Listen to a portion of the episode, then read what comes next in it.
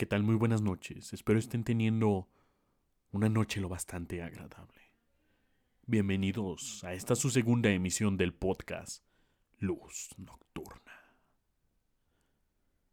En esta noche me complace compartirles dos historias lo bastante peculiares, ya que cada una ha tenido su energía, tanto buena como mala.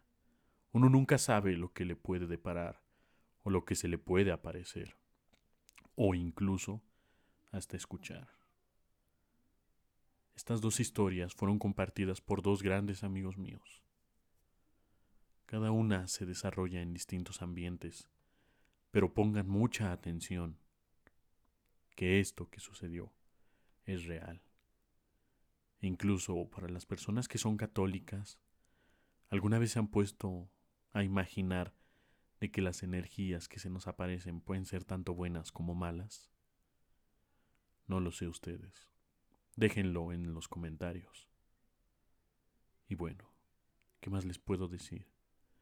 El día de hoy también les tengo una sorpresa.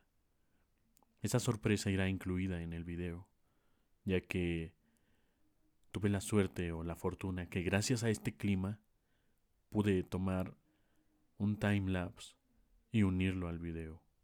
Incluso la semana pasada, que hubo luna entera, pude también hacerlo. Eso lo dejaré y más que nada disfrútenlo. Es un hermoso paisaje con el cual puede que se relajen o que disfruten más de la historia si así lo desean. Pero bueno, vamos a lo que sigue. Estas dos historias son lo bastante peculiares, como ya lo mencioné anteriormente. Así que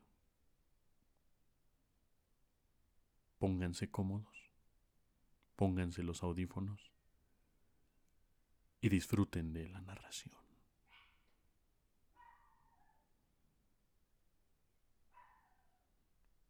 La primera historia con la que voy a comenzar es de una amiga mía que ya llevo tiempo conociéndola tuve la fortuna de que me compartiera estas historias, o bueno, esta historia. Y bueno, comencemos. Hace tiempo me Hace tiempo me realizaron una invitación para vivir un retiro, lo cual acepté. Dicho retiro era de cuatro días, en un ex convento muy famoso de la ciudad. Al llegar, el lugar se miraba grande, vacío, ya que solo tenía los mobiliarios básicos. Hacía mucho frío, pero no le di tanta importancia, porque llevaba conmigo una chamarra abrigadora.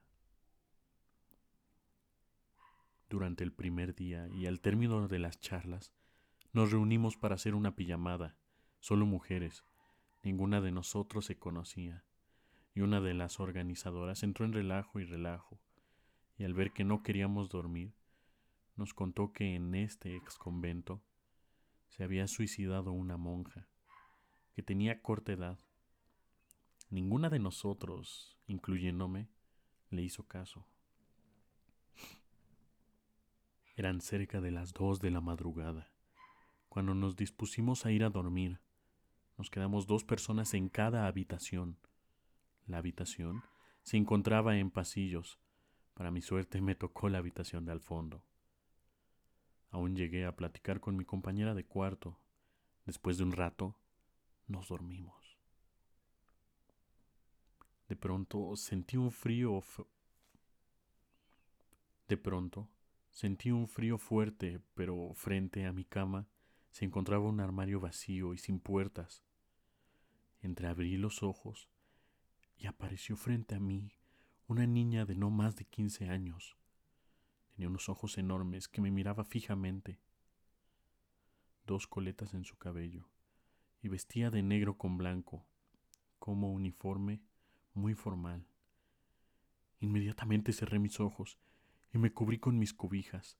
Debajo de ellas comencé a rezar en voz alta. Mi compañera de cuarto me preguntó qué pasaba, y solo le respondí Vi algo y comenzó a rezar conmigo. Rezamos hasta que nos quedamos dormidas. Ninguna de, ninguna de las dos se levantó por miedo.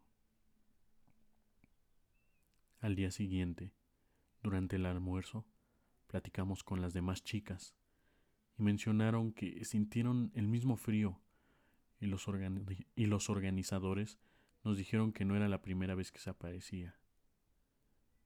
Todos la conocen como Jovita. Esa fue la primera historia. No sé ustedes qué opinan. Pero ir a un ex convento creo que a veces puede ser ya demasiado arriesgue. En lo personal nunca me ha pasado nada. Pero si a ustedes les ha pasado algo, déjenlo en los comentarios o compártanlo, ya que ahí estaremos contando las historias.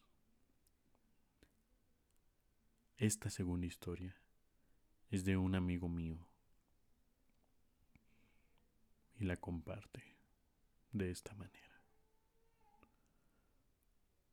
Hola, sí tengo una historia, tal vez no de miedo, pero sí es de cariño con mi abuelita.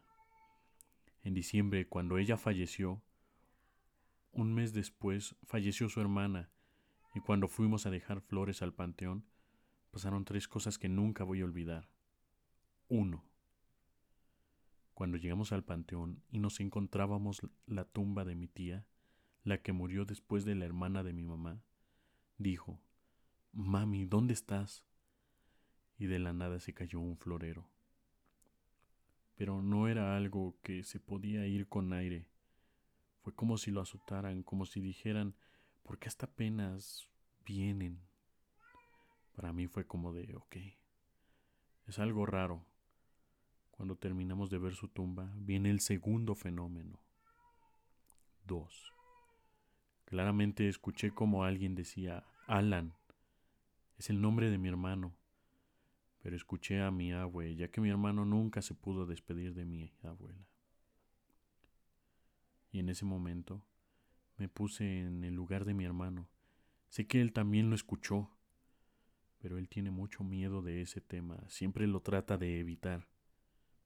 Y después pasó el último fenómeno. 3.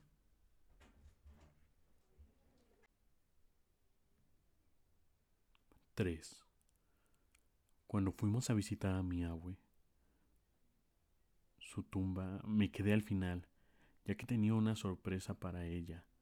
Le llevé una copia de mi ficha de inscripción a la universidad, ya que ella siempre quiso que regresara a la escuela. Entre lágrima y todo el llanto, sentado en su tumba, cuando le amarré la hoja, escuché una palabra que me decía, bien.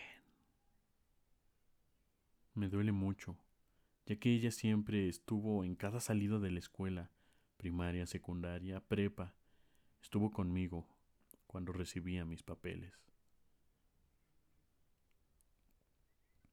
Le extraño mucho, entre otras muchas otras cosas que me han contado.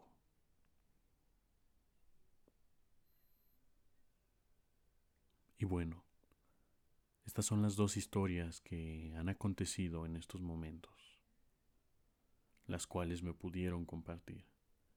Quiero agradecer a esas dos personas de antemano por darme esa confianza y abrirse conmigo más que nada, ya que a veces no es tan fácil compartir una historia o un hecho que te sucediera. Pero bueno, muchas gracias y todo quedará en anónimo. También quiero recordarles que cada viernes estaré estrenando podcast que en la descripción dejaré el correo al que pueden mandar historias. Ya me han hecho llegar varias y las vamos a estar compartiendo cada semana. Sin más que decir, pasen una linda noche. Y... Sin más que decir, pasen una linda noche y espero puedan dormir en paz. No olviden que este es su podcast, Luz Nocturna.